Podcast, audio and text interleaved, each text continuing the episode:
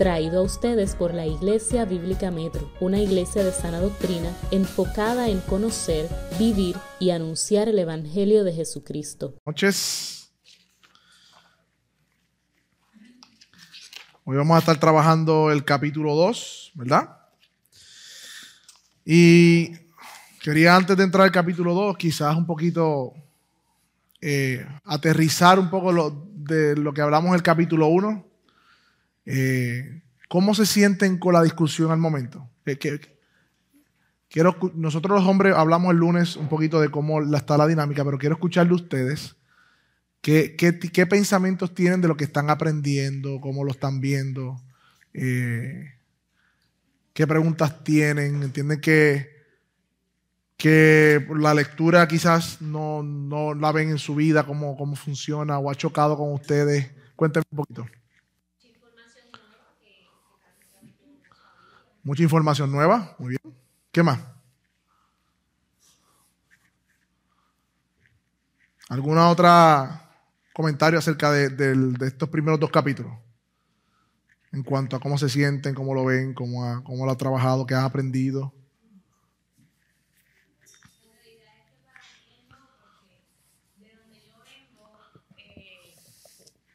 hay una gran separación entre la iglesia y el gobierno. Muy bien. Y entonces, pues no, como que no es permitido hablar de política en la iglesia, ni Ajá. de nada que tenga que ver con eso. Entonces, pues aquí hemos aprendido que realmente eso lo ha establecido Dios Ajá. y que es importante conocer porque es nuestra responsabilidad como iglesia, como representantes del reino, eh, que todas las áreas se vean, este, que glorifiquen a Él. Muy bien. entonces, pues, Muy bien, muy bien. ¿Qué estamos haciendo aquí, básicamente? Eh, Los miércoles, la capacitación. Bueno, en general la enseñanza de la iglesia como comunidad, pero ¿qué estamos haciendo aquí? Básicamente, hermanos, estamos desconstruyendo una forma de cómo vemos el mundo. Por eso este proceso es un poco chocante a veces y por eso este proceso toma tiempo y como que nos coge desprovisto, ¿no? Como, espérate, ¿qué es esto? Nunca había tenido tanta información, nunca había, yo no pensé que esto no tenía que ver conmigo como cristiano. Así que, hermano, estamos desaprendiendo. Eso es lo primero que estamos haciendo. Y me incluyo, ¿no? Yo, yo no estoy fuera de la ecuación. Estamos desaprendiendo. eh, y no solo en el ámbito religioso personal, porque eso es un área.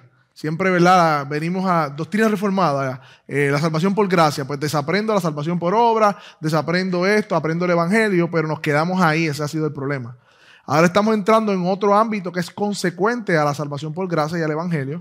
Y por ende estamos desaprendiendo en ámbitos, por ejemplo, de la educación, como dijo Carol, Carol, del gobierno civil, del trabajo.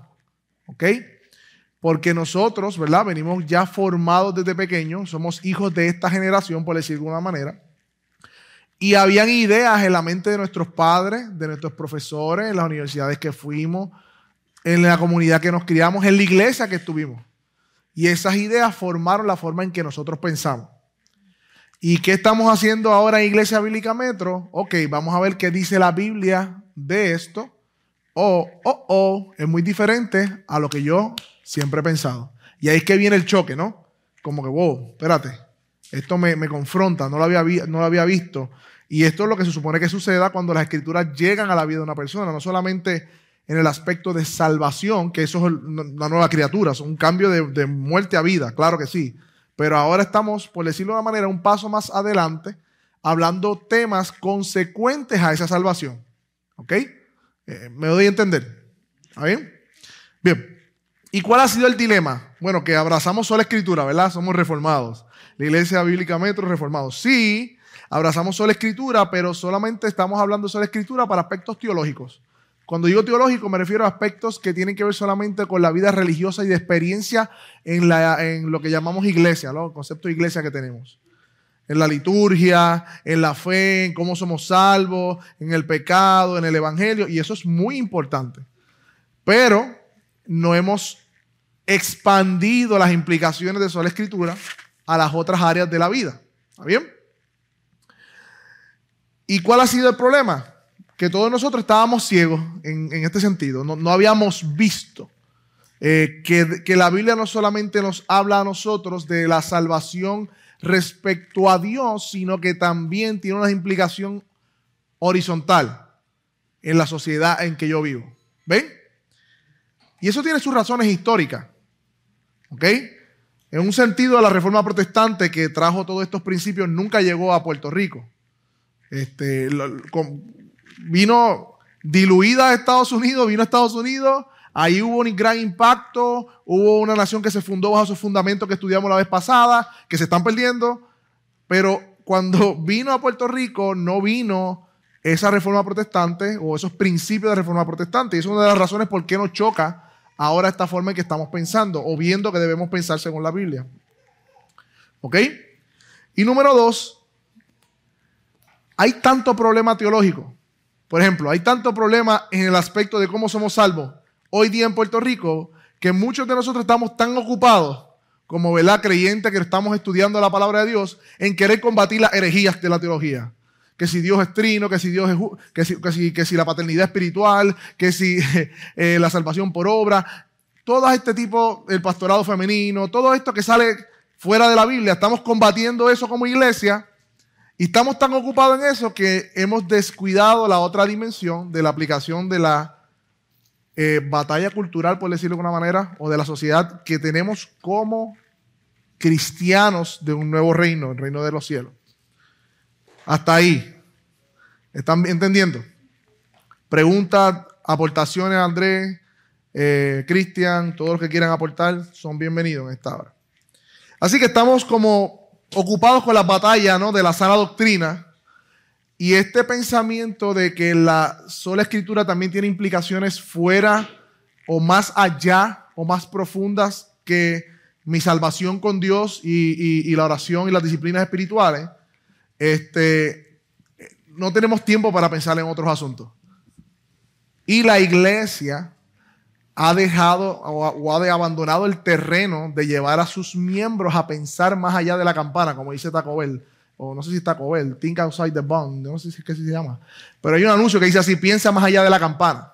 La iglesia está abandonando ese terreno y se ha dedicado solamente, exclusivamente, a hablar de los aspectos que tienen que ver con, con nuestra espiritualidad individual. Y para colmo le metimos al individualismo, porque la iglesia se ha convertido, ¿no? de manera general, un centro de experiencia. La gente va, escucha una linda canción, levanta las manos, se siente bien, ay, gloria a Dios, aleluya. El pastor lo motiva, sale motivado de aquí, se olvida de la comunidad de fe, se olvida de la sociedad, vive su vida con un montón de paradigmas que aprendimos, ¿verdad? El sueño americano, eh, el, éxito le ponemos otro nombre que no es la Biblia, muchas cosas, y volvemos el domingo y hacemos lo mismo. ¿No? Y ese es el modelo de iglesia que tenemos y la iglesia ha abandonado la educación a la luz de las escrituras en todos los aspectos. Y por eso estamos aquí. Y por eso cuando hablamos de ciertos temas, hacemos, ¡wow! ¿Qué es esto? ¿Cómo que el gobierno, eh, cómo, cómo, cómo el autogobierno? Entonces, es un choque, es una transición, pero mientras más podamos eh, acercarnos al tema con las escrituras, no vamos a salirnos de las escrituras, más eh, vamos a entender las implicaciones de todo esto.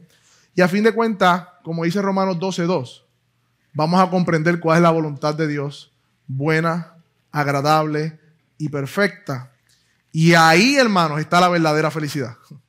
O la verdadera, plenitud para quitar todo concepto de felicidad que tenemos. La verdadera plenitud. Vivir la voluntad de Dios. ¿Ok? Hasta ahí en la introducción al capítulo. ¿Estamos bien?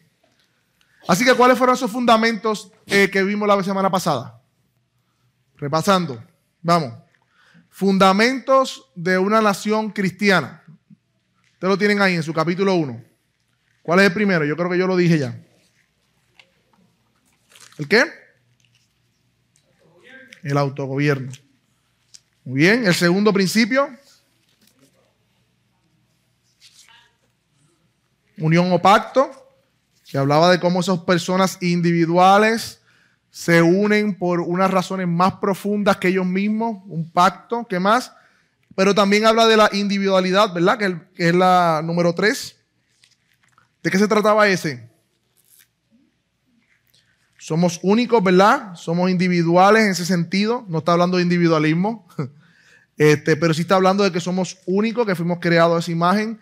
Y que hay una frase que me gustó, los, los gobiernos se tienden a promover falsas ideas de igualdad que no son las, ideas de igualdad que promueve la Biblia. Lo otro- número cuatro, propiedad y conciencia. Muy bien, hay una conciencia, una propiedad interna que es bien importante, que es la de pensamientos, opiniones, talentos, conciencias, ideas, mente. Y hay una externa, terreno, dinero, libertad, sanidad corporal, posesión. Todos esos principios que estamos mencionando emergen de las enseñanzas de las escrituras. Quiero que, tengan eso claro en la mente. ¿Está bien? Bien, de la educación. Sembrar y cosechar, lo otro que vimos también. Hablamos de la moralidad. Voy a ir sobre todo porque ya fuimos dos miércoles, simplemente un repaso. Hablamos también de la fe en Dios y su palabra. Y ahora vamos al capítulo 2. Muy bien. Luego de ver los fundamentos de la nación cristiana, ahora el autor se va a mover en este capítulo 2 a que nosotros veamos en primer lugar la urgencia que tenemos de una verdadera reforma. ¿Ok? Eso es lo que está tratando de hacer el autor ahora, porque a veces cuando uno leemos el libro hay que como que mirarlo un poquito de lejos a ver a dónde nos está llevando. Primero nos dijo, mira, estos son los fundamentos que vienen eh, a través de una nación cristiana o lo que, lo, que, lo que enseña la palabra. Ahora vamos a ver la necesidad de, de que, que nos reformemos. Y esa palabra reformar, ¿qué, qué quiere decir? ¿Usted lo han escuchado antes? ¿Qué es reformar?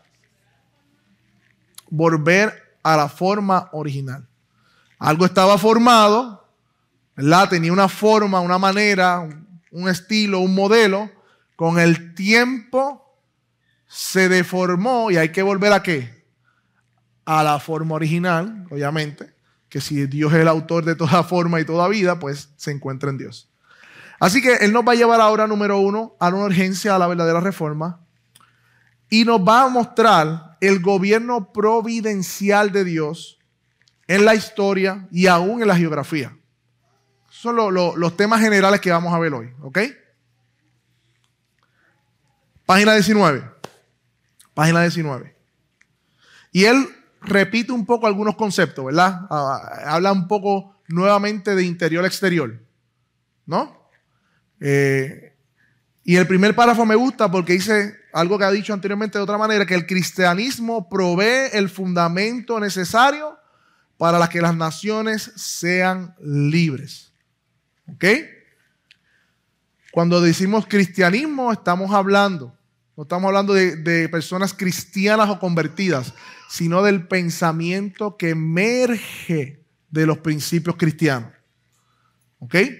Porque una, una nación profesa el cristianismo no quiere decir que todos sus habitantes son cristianos nacidos de nuevo, pero que sí se amparan en los fundamentos que surgen del cristianismo. ¿Ok? Y empieza a hablar de la necesidad. Eh, ¿Quién me puede leer el párrafo donde dice la Biblia?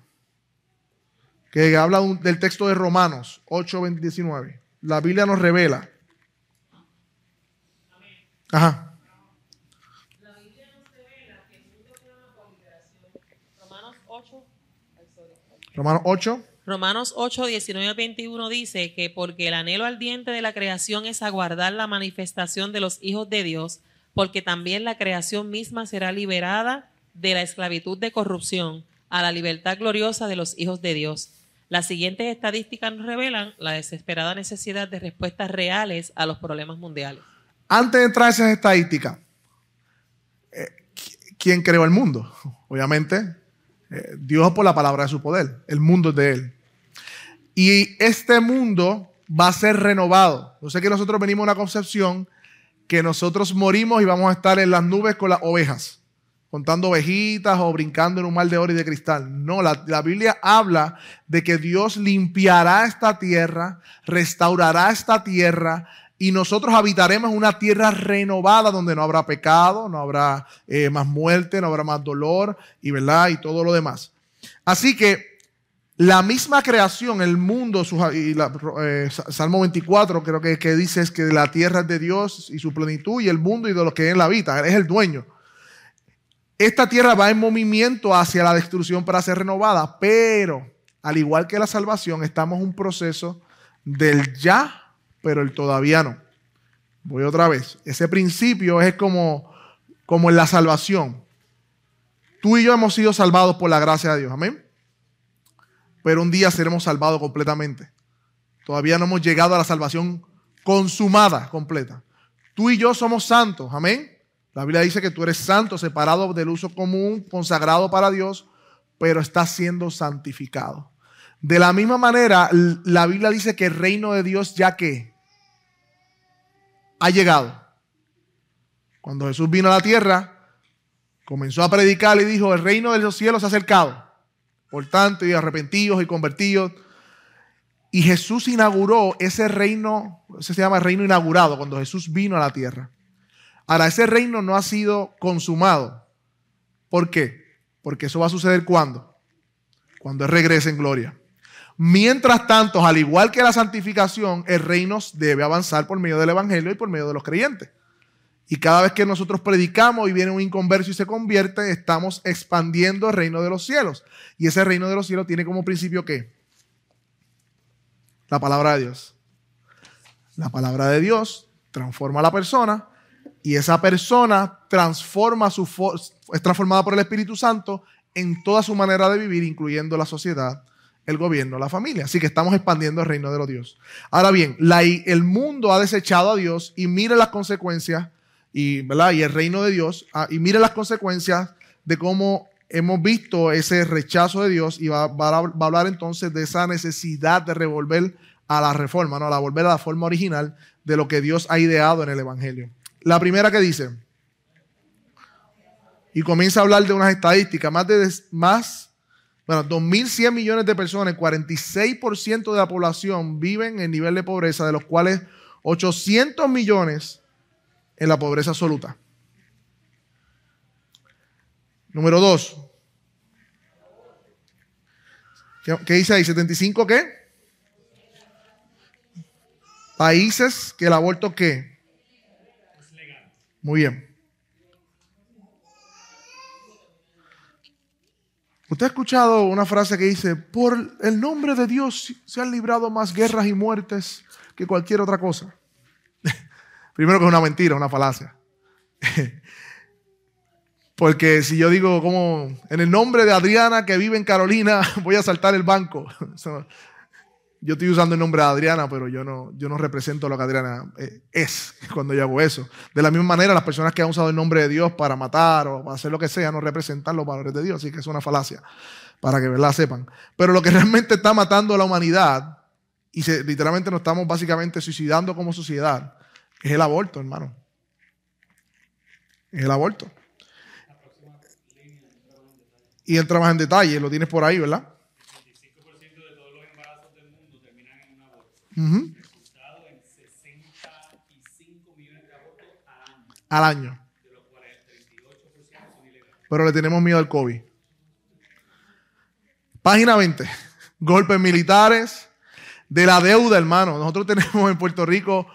una junta de control fiscal con todas las implicaciones políticas que eso tiene. Pero básicamente la deuda en los países y en los gobiernos no es otra cosa que una falta de integridad. Porque es, cuando un político gasta el dinero que no tiene y tiene que pedir prestado, ¿entra en qué? En deuda. Ah, pero el pasa que el año que viene lo van a reelegir y tiene que hacer obras para que lo reelijan. Y por interés propio, falta de integridad, interés personal, muchos de los países viven endeudados y nosotros somos los que pagamos esas deudas a través de los impuestos. Interesante, ¿verdad? Ajá.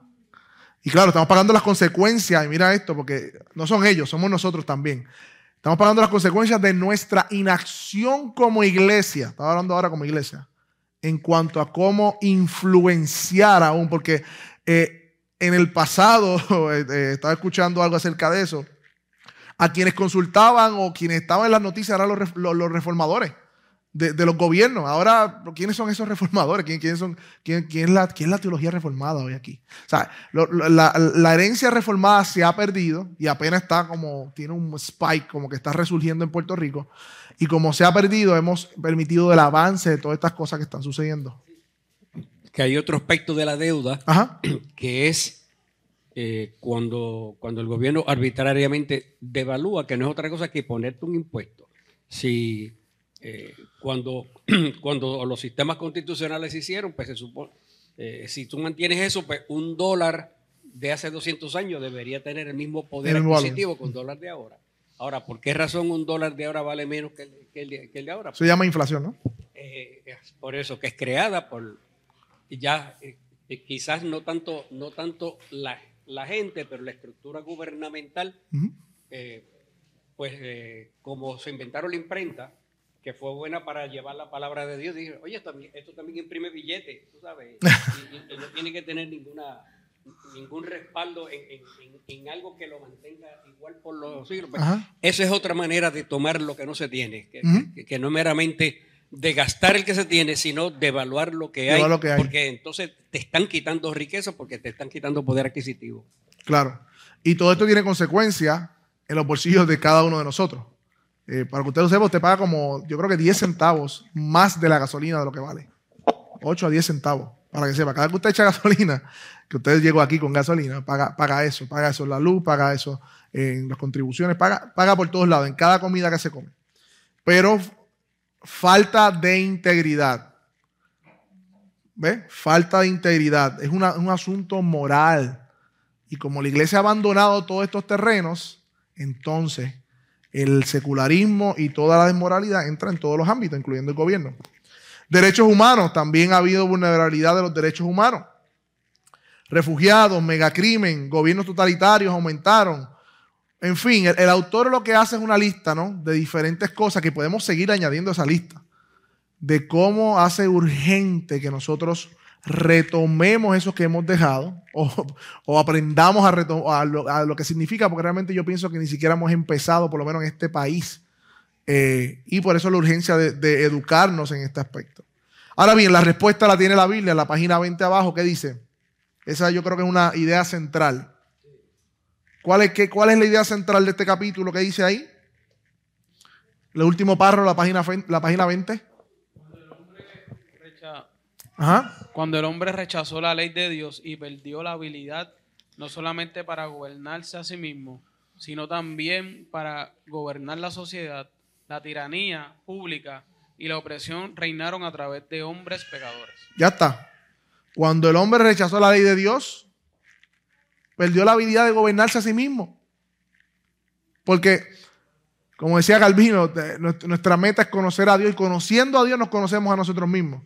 Si nosotros dejamos de conocer a quién nos creó, no nos vamos a conocer a nosotros mismos, por ende no vamos a podernos gobernarnos a nosotros mismos en todos los aspectos que eso implica de nuestra vida, el dominio propio, eh, la, administración propia, entre otras cosas. Así que estamos, estamos viviendo en una generación o un país, para localizarlo más, ¿verdad? Que se pretende gobernar, vivir sin, sin el consejo de aquel que creó todas las cosas. Es como intentar arreglar eh, una, máquina bien difícil de arreglar, bien tecnológica, sin las instrucciones del fabricador. No hay forma. No hay forma. Quien sabe cómo opera es el fabricador. Quien sabe cómo opera el hombre, el mundo y todo lo que él creó es Dios. Y mientras nos alejamos de ese Dios, nos perdemos en las soluciones que damos. Entonces dan muchas soluciones que al fin de cuentas, ¿qué pasa? No resuelven nada, y terminamos como un círculo vicioso. ¿Ve? Entonces, eso pasa, ok, estoy acá arriba, a nivel personal. Vamos a bajarlo, ¿no? Vamos a bajarlo a nuestra vida también. Nosotros también, cuando rechazamos el consejo de Dios en nuestra vida, comenzamos a tomar decisiones también fuera de su consejo que parecen solucionar ¿no? Eh, eh, la situación, pero al fin de cuentas estamos atrasando o el golpe, o a fin de cuentas, como dice el, el proverbio, hay caminos que al hombre le parecen bien, pero su fin es de muerte.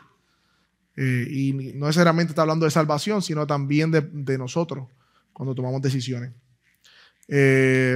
¿Alguien me puede dar un ejemplo de eso? Es lo que estoy hablando ahora. Que, haya, que, pueda argumentar sobre eso. Están calladitos hoy, no me estoy dando a entender, me estoy dando a entender. Sí, sí, sí. Ok, dale. Ahí atrás la erudición de, de IBM, por favor. Ahí atrás.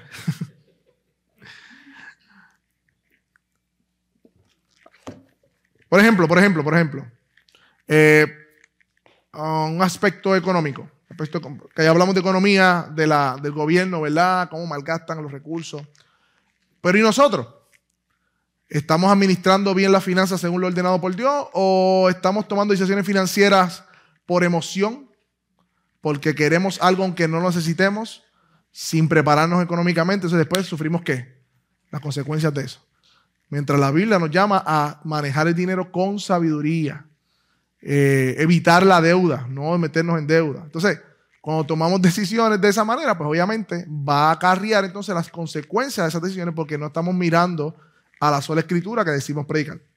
¿Ven? ¿Ven cómo es el, asunto? Y todos nosotros tenemos áreas de inconsistencia en nuestra vida, porque nadie aquí es 100% consistente en ese sentido. Eh, hay áreas, personas que son, son más consistentes en unas áreas que otras. Qué raro que hace calor. Eh, eh, Andrés, te vencieron, Andrés.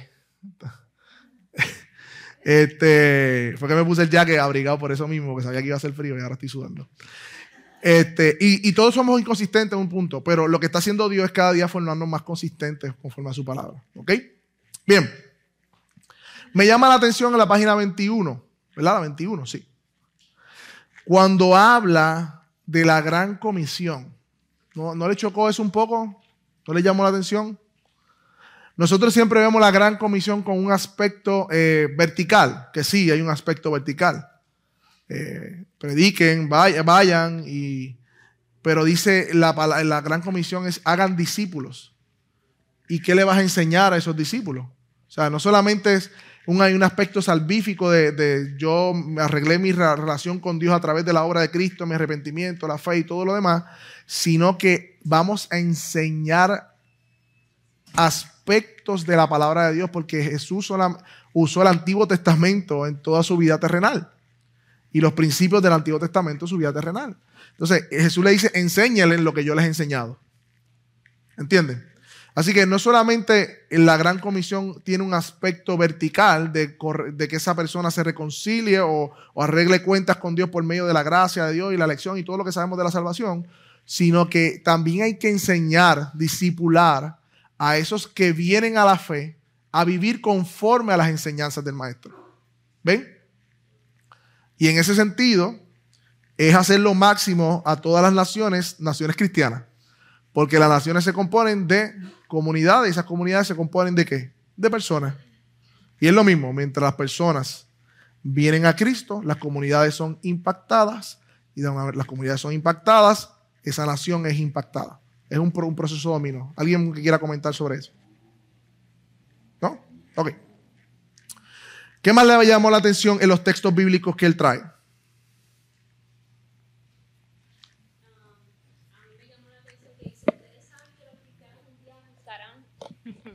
y gobernarán al mundo.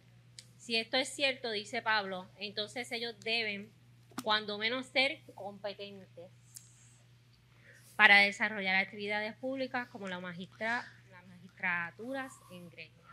Aparentemente habían problemas en la iglesia de Corinto y estaban y ellos a resolver sus asuntos a los magistrados eh, griegos que nada tenían que ver, eh, que, no eran creyentes, que no eran, eran incrédulos. ¿Cómo tú le vas a llevar tus casos a ellos si, si ustedes como, como creyentes son parte del reino de Dios y deben juzgar también, tener sabiduría para juzgar sus propios casos, básicamente. Pablo le está diciendo. Y trae entonces el punto, no saben que hemos, ¿qué? De juzgar al mundo. ¿Y qué se refiere eso? Allá la erudición, allá atrás, por acá, acerca de juzgar al mundo. ¿A qué se refiere eso?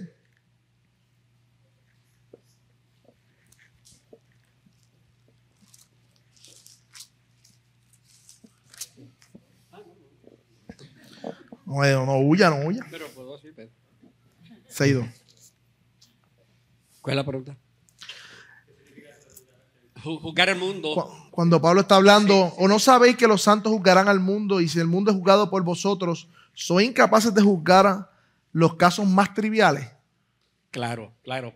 precisamente eh, eh, nosotros somos, vosotros sois la sal de la tierra, precisamente. Nosotros tenemos que sazonar la tierra y como parte de sazonar la tierra en, los principios del reino, pues, pues, estamos jugando al mundo en ese sentido por los principios del reino. Estos son los que deben, eh, los que se deben implantar Y el que se sale de ahí, pues está, eh, como dicen en mi barrio, picando fuera del hoyo, porque entonces esas no son las instrucciones que estamos recibiendo para la sociedad.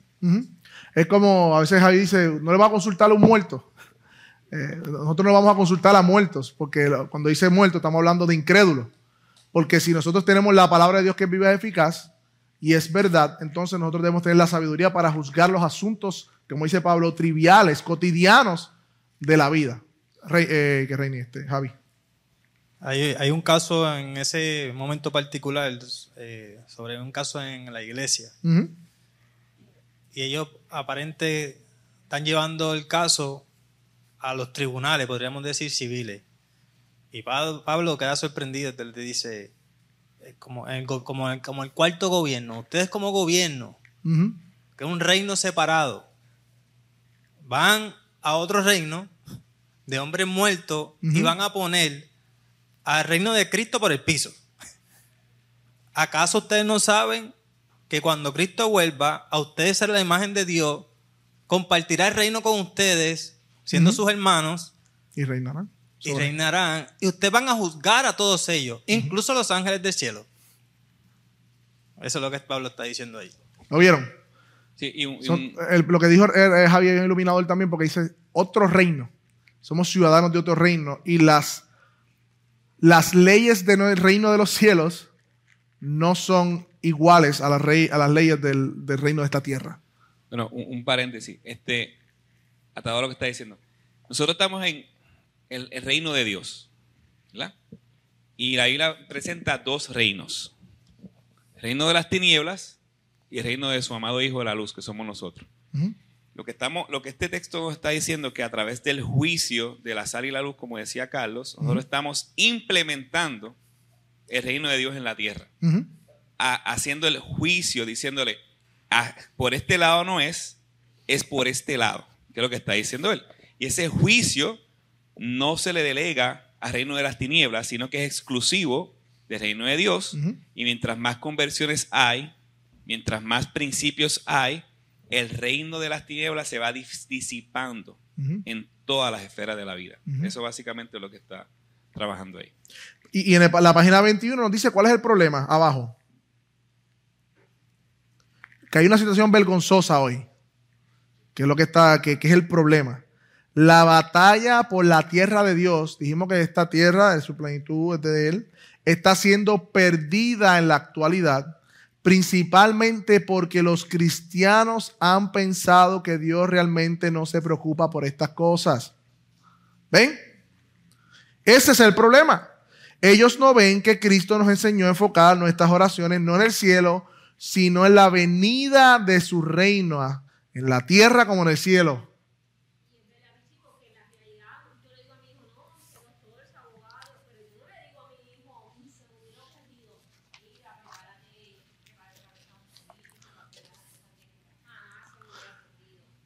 Y, pero, pero mira qué interesante. Ah, no, no- no eres la única mamá que, que hizo eso. Conmigo hicieron lo mismo. Tú tienes que. ¿Ah? No solamente eso, sino que la tendencia es al revés. Ajá. A disuadir a los hijos de, para, de meterse en política. Ajá, ajá. No. No, y no. Ajá. en En, ese ambiente. Y no solamente es un ámbito, es un ámbito, la política es un ámbito, pero hay otro ámbito. Es simplemente que, por ejemplo, la definición de éxito que me dieron cuando pequeño era que yo tengo que estudiar, tener un buen trabajo, para que tengas tu casa, para que te cases y tengas tus hijos. El sueño americano, ¿verdad? Y una, vida libre de deuda. Estar saludable financieramente. Esa es la definición de éxito, por lo menos, del, no sé si de los años 80, 90 para acá. Entonces, esa fue la idea que, donde nosotros crecimos. Íbamos en la vida buscando esa definición de éxito, tener cosas materiales y tener una posición donde yo diga, pues yo soy un abogado. Y entonces tú decías, maestro, ¿te acuerdas del anuncio? Y los papás, maestro, quieres ser maestro. Pero eso está reflejando una idea. Para que usted, que usted entienda, las ideas tienen consecuencias. Y esas consecuencias las vemos en, en las acciones y en el mundo en que vivimos. Y ahora, por ende, el mundo valora lo material, porque ahora la definición de éxito es tener material y dinero. No ahora, sí, hace tiempo. Por ende, eso es una idea que está allí. Entonces nosotros somos como cristianos, creyentes, que no vivimos en, vivimos en este mundo, pero no somos de este mundo. Vivimos en, vivimos en el reino de en el sentido de físicamente, pero somos del reino de los cielos. Todos los días siendo bombardeados con las ideas de este mundo. Todos los días. Y a medida en que descuidamos la ley de Dios y que, que, que la constitución de su reino, es que vamos a creer cada vez más las mentiras o la, la filosofía del mundo. Es una batalla de ideas, hermanos. La forma en que usted cría a sus hijos, usted cree que para que es el matrimonio, la forma en que sus aspiraciones, sus metas en la vida, todo eso viene de una idea que fue implantada en su cabecita. Y si no fue implantada cuando pequeño, pues fue formada en los años, tuvieron experiencias, maestros, tutores, ahora mismo la televisión, entre otras cosas que van formando esas ideas en su mente. Y eso, obviamente, pues entonces fo- forma las acciones y por eso actuamos como actuamos. Ajá, por ahí. Sí, el, el punto de, de- de lo que es la familia que cría o enseña a su hijo a buscar éxito y todo eso, también está en la otra parte, que no le enseñan ni buscar éxito. Realmente lo que le enseñan es que Cristo viene mañana, por ende, renuncia otra. A todo lo que tenga que ver con este mundo, amistades, eh, fin- finan- finanzas, cualquier tipo de cosa que, tenga, que te involucre con este mundo. Y a causa de eso, nos ensimismamos. Básicamente lo que hacemos es encerrarnos en las cuatro paredes de lo que sería la iglesia, eh, para los que no están viendo, entre comillas.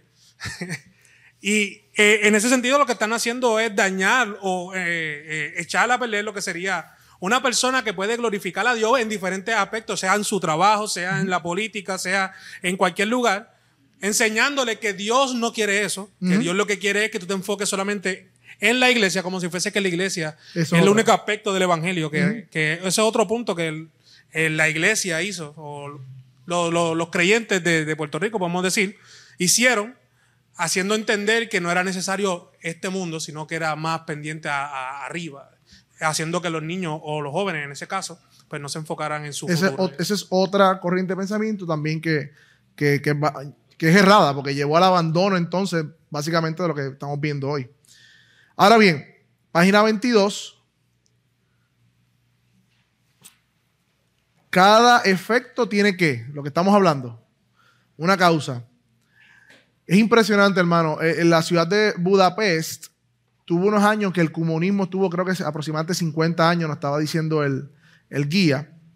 Y llegamos a una calle en donde había una estructura hecha bajo los años del comunismo y una estructura hecha ya cuando fueron librados del comunismo. Hermano, y se olvidó la foto, yo creo que yo la tengo, pero nada. El edificio era cuadrado, ventanas iguales, todo parecía una cárcel, hermano. Y, el otro edificio, fuera. De, de- de ese periodo comunista de Budapest, ornamentado con una, un arte hermoso. Bueno, una cosa que tú te quedas que qué bello. Para que ustedes vean, hermanos, que las ideas tienen consecuencias aún en la estructura de cómo se construye un país, de poner un bloque, hermanos. Eh, eh, cuando yo vi eso me quedé impresionado y wow, hasta, este punto, no simplemente pensar una cosa y la otra, es que eh, eso se ve plasmado hasta en cómo son construyen las ciudad- ciudades de manera arquitectónica, porque eso refleja el corazón de la ciudad. Por eso cuando usted va al centro de Europa y ve todos esos eh, grandes catedrales y esas estatuas, hermosas, esas pinturas, eh, eh, tiene una razón. Había una idea elevada de la espiritualidad y todos estos artistas estaban inspirados porque la sociedad apuntaba hacia eso. Y la época barroca que apuntaba hacia arriba, la época medieval. Y cada pintura tiene... ¿Por qué? Las ideas tienen consecuencias.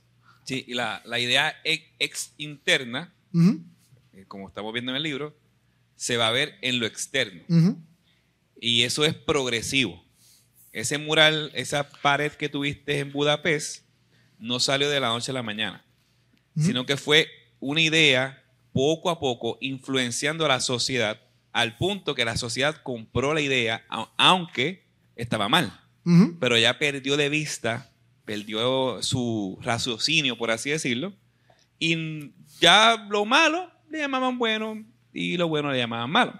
Entonces, por eso es que cuando nosotros estamos en un país como el nuestro, que es un país todavía entre comillas, democrático, entre comillas, eh, y un país que, que está surgiendo nuevas tendencias y nuevas ideas parecidas a ideas socialistas o comunistas, o marxistas, como le quieras llamar, eh, se nos levanta la antena. ¿Por qué? Porque es lo mismo que pasó en Budapest con el pasar del tiempo.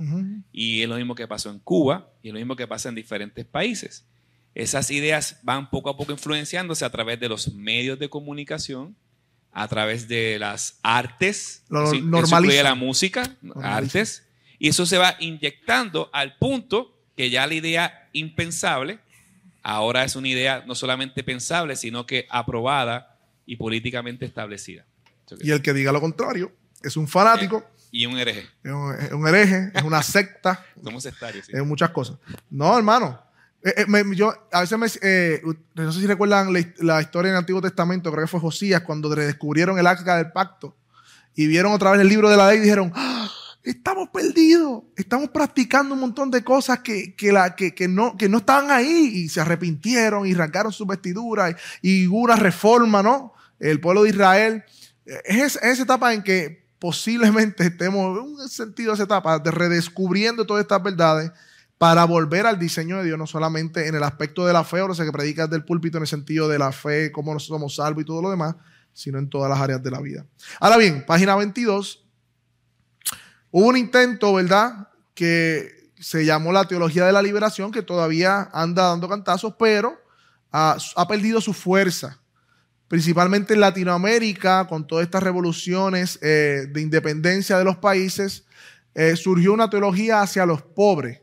Eso fue un camino, por decirlo de una manera, eh, equivocado, que trató, trataron los teólogos ¿no? de ver entonces cómo, cómo, cómo armonizar el hecho de la pobreza, el hecho de la, acción social con la fe cristiana. Entonces hicieron un fuerte énfasis en la praxis. Y lo que hicieron fue que la praxis es la práctica elevar la acción social y el evangelio al mismo nivel. Entonces estaban diciendo, o se dice en la teología de la liberación, que predicar el evangelio no, es liberar también a los pobres y a los oprimidos. ¿Cómo? De los de pues, liberándolo, obviamente, con todas las ideas que eso viene detrás este, de la opresión económica. Entonces hacemos seco, ¿no? Los pobres, los oprimidos versus aquellos, los otros. Y tú saben que, pues, por ahí se fue el camino y él dice que no, que este camino, ese no es. El contraste dice ahí, lo ven conmigo. Cristo dice que la raíz del mal es qué? El corazón del hombre. Y entonces, esa, la libertad externa es posible solamente cuando fluye del interno a lo externo. ¿Ves? Un mal enfoque. Estaban yendo al externo, o esa teología intenta ir al externo y reconciliar el evangelio con lo externo cuando realmente es lo interno. ¿Ok? Consecuentemente, el avivamiento debe preceder la reforma. Hermano, usted se siente, y yo espero que sí, y si no lo están viendo, eh, espero que lo vean. ¿Usted cree que Dios ha permitido que estemos hablando de esto aquí ahora porque sí? ¿O porque Dios está capacitándolos a ustedes, como a mí, al pastor, a todos nosotros, por algo? Ustedes no se sienten, porque vamos a hablar ahora de la historia y la providencia de Dios. Nosotros eh, el autor de, toda la historia es, Dios mismo, este es su mundo. Y, vamos a verlo ahorita, como decía Calvino, el mundo es el, escenario de la gloria de Dios. Pero Dios nos está permitiendo conocer todas estas verdades. Eh, y entonces eso tiene unas implicaciones en nuestra vida también. Eso tiene un, aspecto que estamos, que Dios algo está haciendo con nosotros, en nosotros, para que primeramente del interno al externo podamos reformar nuestro corazón a las escrituras. Javier. Eh, si te hago una pregunta. Si viene una congregación y dice, bueno, eh, en la, yo creo lo mismo que tú en la providencia de Dios y a mí Dios no me está llevando a este tipo de tema. Yo lo que estoy es para predicar el evangelio, esos temas son secundarios.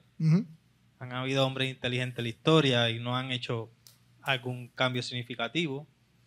Y te, di- te dice, ¿cómo tú sabes que realmente, yo también siento que soy iglesia sana, que me estás llevando a tu iglesia en providencia de Dios y en su voluntad, porque a esta otra congregación no la está llevando y por eso puede haber, inclusive como tú dices, te pueden llamar un sectario.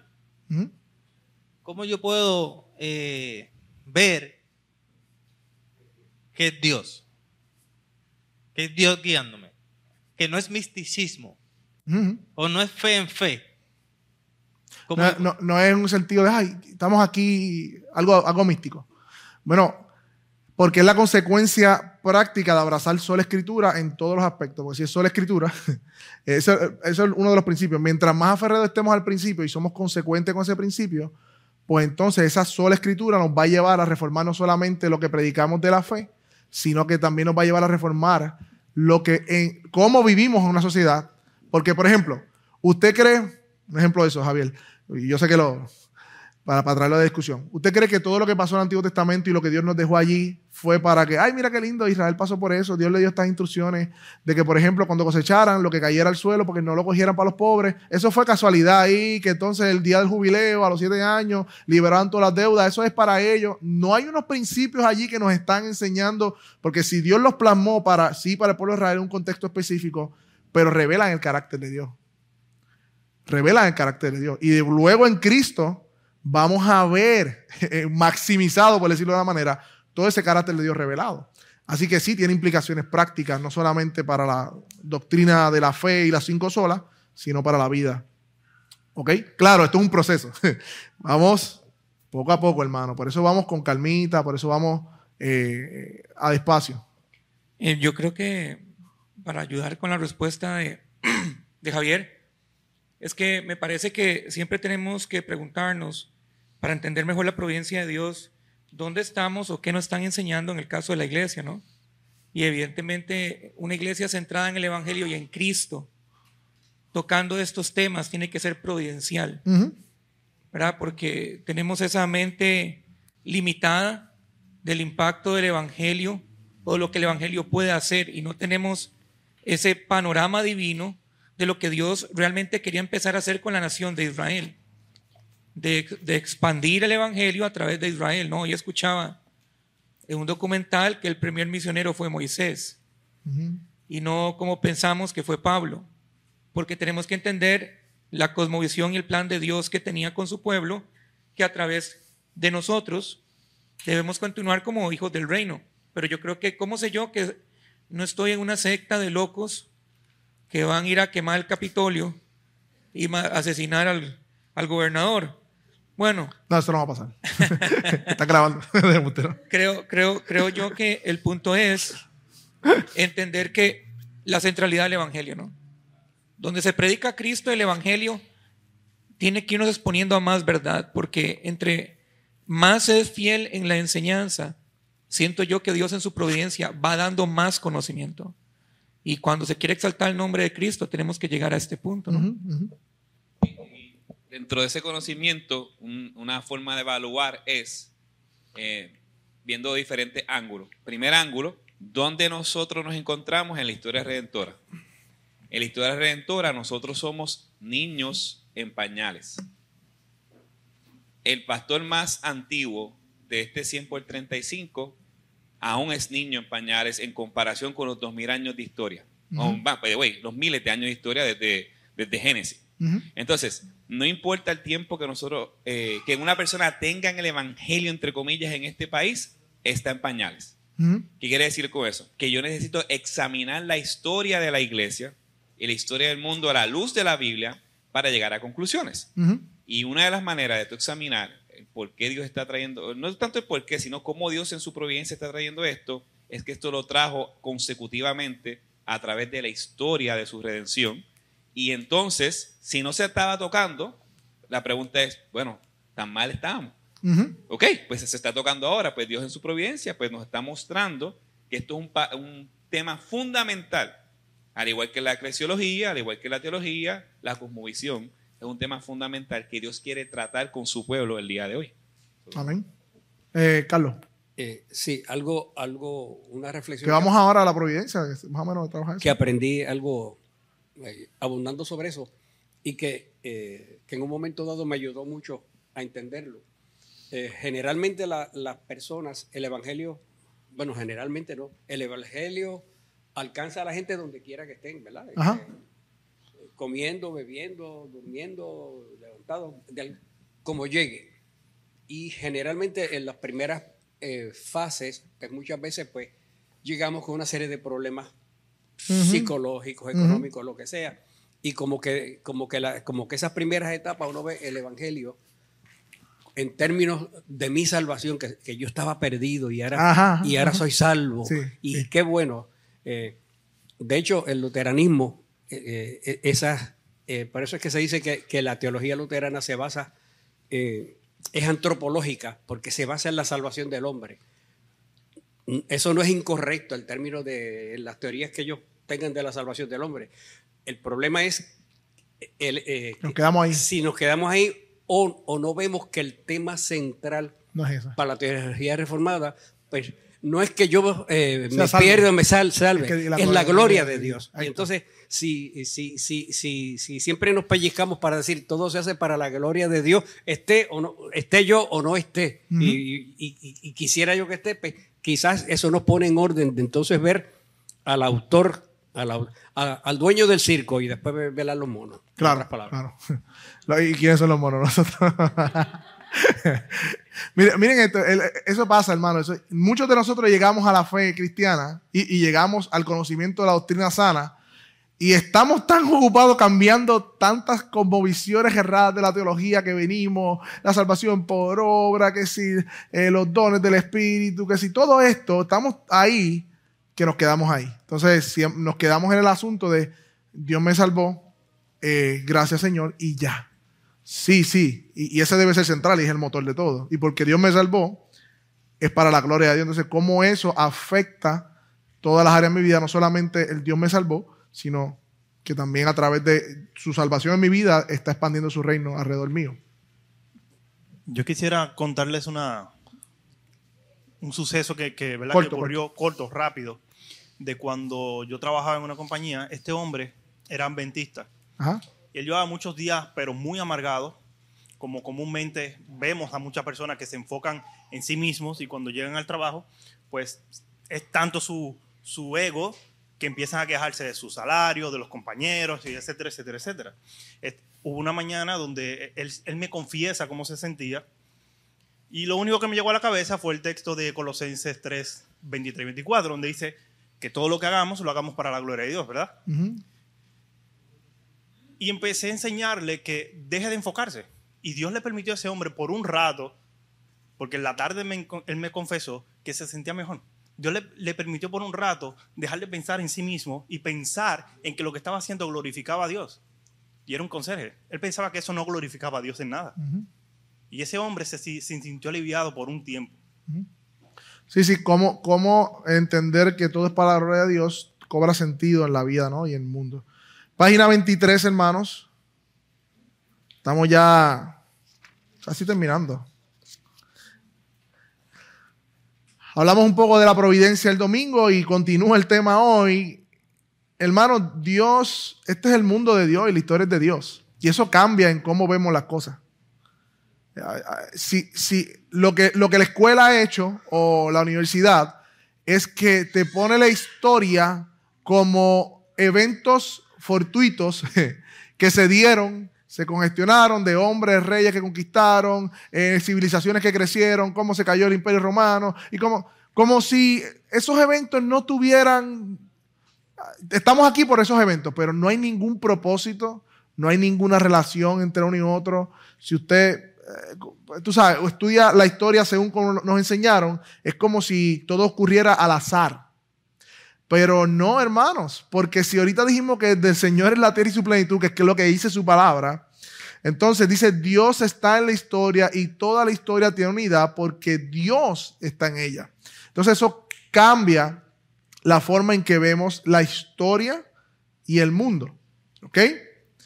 Muchos educadores modernos niegan una visión providencial de la historia, dice el párrafo 2, y nos harán creer que su promoción de uno o varios puntos de vista seculares de la historia es simplemente recuento de hechos brutales. Pero entonces el problema es que ellos fallan, dice el próximo párrafo, al no decir a los estudiantes que sus propias suposiciones son humanísticas. Cada vez que estos ¿verdad? profesores se paran a contar la historia, ellos tienen ya un punto de vista humanista. Y desde ese punto de vista humanista, que el hombre es la medida de todas las cosas que cuentan las historias. Pero depende, porque si, si la cuenta de una manera. Ah, claro. Si es de los que vencen, Depende en qué bando tú estés de la historia. Si tú eres de lo que está molesto por la colonización de Estados Unidos con Puerto Rico y todo lo demás, pues tú la vas a ver de otra manera.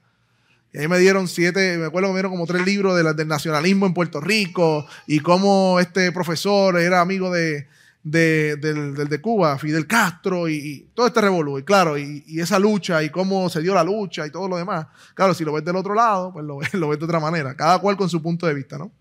Pero yo fallan en comunicar que la neutralidad no es posible en la enseñanza de la historia, porque el punto de vista mundial del historiador dictará entonces la perspectiva, lo que estamos hablando. Y así como no hay muchas interpretaciones de la escritura, tampoco las hay de qué? De la historia. Solo hay un punto de vista correcto, la interpretación y la perspectiva del autor. Dios es el autor de la Biblia y de la historia, hermano. Y eso pues debió ser cuando lo leyó por primera vez como que, wow, ¿no? Porque eso es algo que no se nos enseña. Decimos, Dios es soberano, pero lo vemos cuando encontramos el parking en plaza. Ah, Ajá, sí. y, y la historia, no, eso es una cosa, tú sabes. No es soberanito. No. Dios es soberano cuando me pasan las cosas bien. eh, Cuando, no, no, no, hermano. Dios es soberano. Aún sobre la historia. Y ahí que les digo, hermano, que somos inconsistentes en nuestra teología, lo que, lo que creemos y lo que, y lo que realmente vivimos. ¿Ok? Y lo que estamos tratando de armonizar eso según la palabra. Y hay varios textos ahí que el, Hechos 17, el Dios que hizo el mundo, es el que da vida y aliento a todas las cosas. Cuando Pedro está, eh, cuando estaban predicando y Pablo predicaba allí en Atenas, este, en Timoteo habla del rey soberano. Proverbios 16, el hombre piensa su camino, pero el Señor endereza sus pasos. Job, este, Salmo 22, 28, todos esos textos que están ahí, ¿los creemos realmente o están ahí porque están bonitos? Eh, y pues los decimos, pero no los creemos. Y el asunto es que como nación, como país, mientras más veamos la historia sin la providencia divina, ¿qué va a pasar? Se va a hacer menos religiosa y por tanto más inmoral y alejada de los fundamentos bíblicos. Pero mientras más entendamos que Dios es el Dios de la historia, será más religioso. Hermano, no le tomen miedo a la palabra religión. Hay un movimiento por ahí que los raperos están promocionando de yo no estoy en religión, esto es relación. No, hermano, nosotros somos una religión. raperos, raperos también están. Y, y pastores también. Sí, pues está. Raperos y pastores. Religión, un conjunto de ideas acerca de una idea. Nosotros somos una religión en ese sentido. No le cojan miedo a esa, idea- a esa- palabra. Que, que tiene, involucra una relación. Claro que sí, porque nuestro Dios es personal. Pero no, no cuidado con esa idea, ¿no? Que está por ahí. Este, una falta de una educación providencial, especialmente de Dios como autor en la historia, contribuye, como cualquier otro factor, al surgimiento del secularismo en una nación. ¿Ven? Por ende, una historia sin propósito, sin entender la providencia divina, nos vas a hacer una nación más secular. Hermano, lo mismo en su vida. Vamos a aplicarlo entonces, porque lo estamos viendo a nivel macro, ahora a nivel micro. Eh, yo creo que mientras más aprendamos a estar conscientes de la presencia de Dios en toda nuestra vida, más espirituales seremos, maduros en la fe y, y- y y agradaremos al Señor. Eh, corandeo, yo creo que era el principio de, la reforma que también surgió, una vida delante de Dios. Mientras más conscientes estamos de hermanos de que, usted, que está acostado en su cama durmiendo, se levanta, el Espíritu Santo vive en usted. Mientras más consciente usted esté de la presencia de Dios en su vida, no en el sentido de que se te paran los pelitos y sientes los corrientes. No, no, no, no. De que Él ha prometido que enviará su Espíritu y Él vendrá a morar con, ti, con Él en ti. Mientras más conscientes estemos de eso, hermanos, más huiremos al pecado más amaremos a nuestro Señor. Así que también tiene una implicación no solamente macro, sino también micro en nuestra vida. Y por último, la geografía. El, el autor va entonces a entrar de cómo geográficamente Dios tiene un plan y hay un movimiento del occidente, ¿no? A occidente, este, de cómo la nación en Europa se gestó, ¿no? Todo esto y se movió hacia el occidente, a lo que conocemos, ¿verdad? Donde vivimos nosotros. Y es bien interesante porque el autor este, trae el ejemplo de Pablo. Recuerda que Pablo en un momento dado, eh, Dios, eh, él, iba a predicar y Dios le prohibió a Pablo Dijo, no, no, no, no, no, para allá no es. Este, tuvo una visión de un samaria, ven a Samaria y ayúdanos, creo que era Samaria, era, ¿sí? Ven a Samaria y ayúdanos. Y entonces Dios el Espíritu Santo guió a Pablo para entonces ir a, a otro lugar. Ajá, sí, sí. Hechos 17, 26, que es el que cita. Ajá. Que de una, que de una sangre eh, ¿cómo es? ha hecho todo el linaje de los hombres. Ajá, ajá, de Adán. Que eh, ahora que, que está de moda esta cosa que si Black Lives Matter y cosas de esas, Ajá. que recordemos que seguir usando la palabra raza en términos de, de la humanidad es un concepto totalmente. Esas son las falsas unidades que crea el gobierno eh, sea, no, Estados. no hay tal cosa. O sea, eh, Son separaciones, pero dice que trata de unir a los grupos de esa manera. Decir que, que hay raza de aquello, de lo otro. ¿no? Esto es lo que hay de, de- una pared. Sí, que no, que no caigamos en esa en eso. Muy bien. Así que, hermanos, en la página 25 dice algo bien interesante también que yo no había pensado. Dios ha preparado los continentes, los países para un propósito específico. Interesante, ¿verdad? Que- ¿Cómo? Me hizo pensar entonces que donde yo estoy viviendo ahora, ¿por qué Dios me puso aquí donde yo estoy viviendo? ¿Qué, qué, qué- qué particularidades de mi nación o de mi privilegio yo vivir aquí puede ayudar para el avance del Evangelio? Y yo creo que muchas, hermanos. Porque la realidad es que Puerto Rico es un país bien extraño, en el sentido de que, pues, no, somos o no somos americanos, no lo sé. Sí tenemos la ciudadanía, pero somos boricuas, hablamos español, hablamos inglés. Ten- tenemos una particularidad, ¿no? Somos caribeños, pero somos influenciados por, el- por los anglosajones. Eh, venimos también del... Tenemos un- una mezcolanza. Y yo creo que eso, eso nos coloca a nosotros, ¿verdad? Con una identidad que Dios también usa y tiene propósitos con eso. Ajá. Ujú. Claro.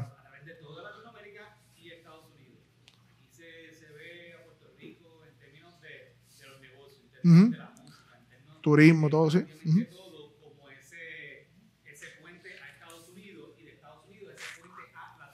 Ujú. Ujú. Si lo vemos desde la perspectiva de la comisión cristiana, Ujú. pues podemos ver también ahí que, que, que Puerto Rico, este, Puerto Rico también se puede influenciar eh, de esa forma. No, no, y, definitivo, somos, tenemos algo bien peculiar que yo creo que, el hecho que usted viva aquí y, creo que, es algo que Dios está haciendo, no sé, y no, no como dice Javier, no algo místico, sino que fundamentado en las escrituras. Y por último, hermanos, eh, en la página 26, quiero terminar con esta, con esta imagen que me gustó mucho, que dice Shakespeare, ¿verdad? Todo el mundo es un escenario, pero Calvino decía que el mundo es el escenario de la gloria de Dios.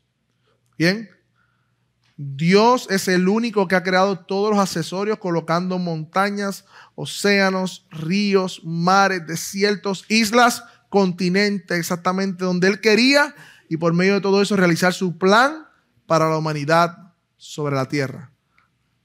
Deberíamos terminar cantando la canción de Por encima del sol. Es eso, es la visión celestial. A veces estamos tan enfocados ¿no? de aquí, pero hay algo más grande que nosotros. El Evangelio es más, más grande que nosotros. Eh, eh, el reino de Dios es más grande que, que- tus preferencias. Que, que es más grande que nosotros. Entonces, pues, el ver eso pues, nos, nos saca del medio como, como si fuéramos los protagonistas. No, no, nosotros no somos protagonistas de nada. Somos simplemente servidores que cuando hagamos lo que tengamos que hacer, inútiles. Eh, pero, pero no, no, no, no, no. Dios es el- el- el autor de todas las cosas. Entonces tenemos que discernir eso en nuestra vida privada, pero también nuestra vida en la comunidad. Y para ir cerrando, Cristian. Sí, es que estaba pensando cuando leí este capítulo y como modo de reflexión, que si entendemos cómo Dios ha sido providencial en la historia, eso significa que estamos mal porque Dios lo ha permitido, ¿no? O sea, la sociedad, el mundo está mal porque Dios lo ha permitido. Y normalmente cuando Dios permite que hayan líderes que nos llevan a la decadencia es por el pecado nuestro. Y creo que pensando en el Antiguo Testamento, siempre que había un profeta, era una voz, un llamado al arrepentimiento para salir de la situación en que la nación estaba. Y eso implicaba su decadencia moral, pero también su decadencia política. Yo creo que estos temas están saliendo ahora por lo que está pasando. Y Dios providencialmente le está hablando a su iglesia, a esta iglesia, a ustedes, a nosotros, a mí en Costa Rica, de que despertemos. No, que si estamos mal es porque la misma iglesia se lo ha buscado. Y así como la nación de Israel, hay mensajeros de Dios hablando de esto para que nos arrepintamos, pero para que nos arrepintamos, para que seamos la sal del mundo y recuperar el terreno que le pertenece a la iglesia, por definición. Entonces yo creo que es importante pensar eso. No es tan fácil de mirar a los políticos, mirar a la gente que está en las cúpulas, acusar a la gente, cuando entendemos que la misma iglesia cedió la mayordomía del Estado a la gente que no tenía que cederlo. Amén. Y eso tiene implicaciones, como dice Cristian, en nuestra vida. Y, yo creo que este es el tiempo de llenarnos de convicción de que como hermanos crezcamos, estamos, esto es para darnos el hambre, como uno dice, como una probadita cuando tienes hambre y te dan una, quiero seguir comiendo. Así mismo, esto es para acercarnos al pastor Andrés, sé que Javier, este, todos estos hermanos que están empapados de estos temas, para seguir creciendo en convicción. Convicción, porque la convicción nos va a ayudar a tomar las decisiones correctas conforme a la voluntad de Dios. Y me imagino a Pablo cuando dijo, ¿verdad? Explicó el Evangelio en Romanos 11. Vamos a terminar con esto. Romanos 11, 33, si lo quiere buscar. Y 36. Aunque Pablo dijo esta expresión, al, ¿verdad? Al, cuando estaba ya culminando su presentación del Evangelio en el sentido de lo que hizo Dios, yo creo que al fin, cuando Cristo restaure todas las cosas y veamos el rompecabezas que Él armó, Ahora mismo no sabemos qué está pasando exactamente, ni cómo Dios permitió esta nación y lo otro y los reyes y todo lo que está pasando. No sabemos, somos pequeños de mente, Dios sí sabe. Pero el día en que, se, que, Cristo restaure todas las cosas nuevamente, veremos las cosas entonces con claridad y yo creo que exclamaremos lo mismo que Pablo exclamó aquí con el Evangelio. Romanos 11:33 dice, oh profundidad de las riquezas, de la sabiduría y del conocimiento de Dios Cuán insondables son sus juicios e inescrutables sus caminos. Pues ¿quién entendió la mente del Señor? ¿O quién fue su consejero? ¿O quién le dio a él primero para que le sea recompensado? Porque de él, míralo aquí hermanos, por él y en él son todas las cosas. A él sea la gloria por siempre. Amén. ¿Qué tal si oramos?